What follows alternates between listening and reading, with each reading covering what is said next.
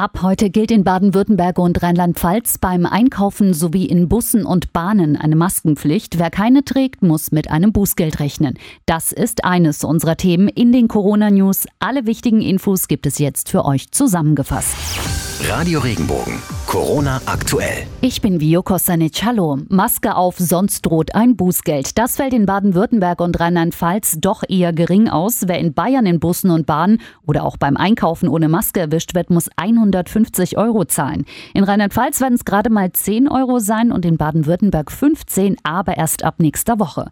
Für die Verkehrsunternehmen ist es allerdings schwierig zu kontrollieren, ob auch alle Hygieneregeln eingehalten werden und die Kunden auch wirklich Masken tragen. Der technische Geschäftsführer der RNV, Martin Inderbeek, appelliert deshalb an die Kunden, sich an die Regeln zu halten. Wir tun ja auch viel jetzt in dieser Zeit, ja, um äh, die Fahrzeuge auch im Punkt Hygiene entsprechend auszustatten. Aber wir brauchen auch die Mitarbeit unserer Kundinnen und Kunden. Jeder muss dazu seinen Beitrag leisten. Und dazu gehört ganz einfach, die Hygieneregeln einzuhalten. Und dazu gehört eben jetzt das Tragen eines Mund-Nasenschutzes. Natürlich auch, dass, wenn es irgendwie möglich ist, auch immer Abstand zu halten. Und das äh, ist eine Aufgabe, die kann nicht der Verkehrsbetrieb übernehmen, sondern die muss jeder Kunde von Bus und Bahn übernehmen. Verantwortlich für die Kontrolle sind letztendlich die Polizei und das Ordnungsamt. Die RNV fährt ab heute unter der Woche auch wieder nach dem regulären Fahrplan. Das gilt dann für alle Busse und Bahnen in Ludwigshafen, Mannheim und Heidelberg. In der gesamten Metropolregion Rhein-Neckar wird der Fahrplan dann nach und nach wieder angepasst, sodass spätestens ab dem 4. Mai der reguläre Fahrplan wieder gilt.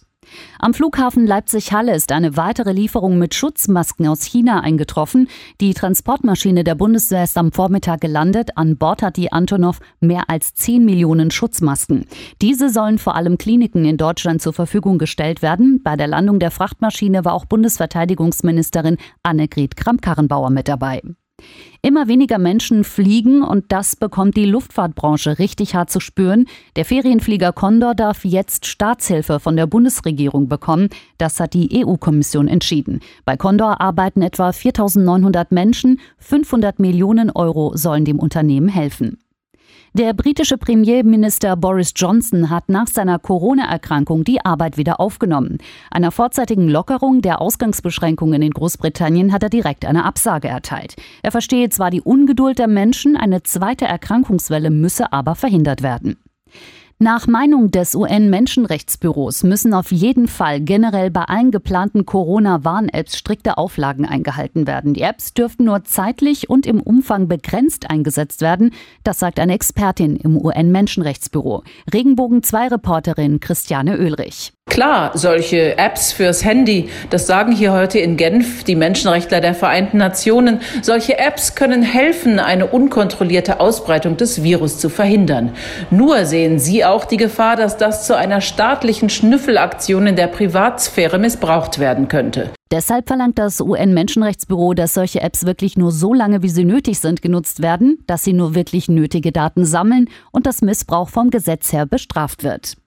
Noch ist ja völlig unklar, ob und wann wieder Profifußball gespielt wird, aber die FIFA hat schon eine Idee, wie es dann weitergeht. Der Fußball-Weltverband will, dass vorübergehend nicht nur drei Spieler pro Spiel ausgewechselt werden sollen, sondern fünf. Das schreibt die britische Zeitung Sun. Als Begründung werden die vielen Spiele genannt, die in kurzer Zeit nachgeholt werden müssten. Wir bleiben beim Thema Fußball. Gute Nachrichten gibt's für den SV Waldhof Mannheim. Die Deutsche Fußballliga hat grünes Licht gegeben, auch für die wirtschaftliche Leistungsfähigkeit der Waldhöfer. Sollte die Drittligasaison vorzeitig beendet werden, könnten die Mannheimer eventuell in die zweite Liga aufsteigen. Die Formel 1 will ihre wegen der Corona-Pandemie verschobene Saison mit einem Rennen in Österreich am 5. Juli starten. Das hat ein Sprecher gesagt. Die Wunschvorstellung sei weiter ein Rennkalender mit 15 bis 18 Veranstaltungen. Alle Infos zur Corona-Pandemie umfassend und ausführlich gibt es in der Sendung Corona aktuell immer um 5 vor 8 und nachmittags um 5 vor 5 hier bei Regenbogen 2. Radio Regenbogen. Corona aktuell. Wenn dir der Podcast gefallen hat, bewerte ihn bitte auf iTunes und schreib vielleicht einen Kommentar. Das hilft uns sichtbarer zu sein und den Podcast bekannter zu machen. Dankeschön.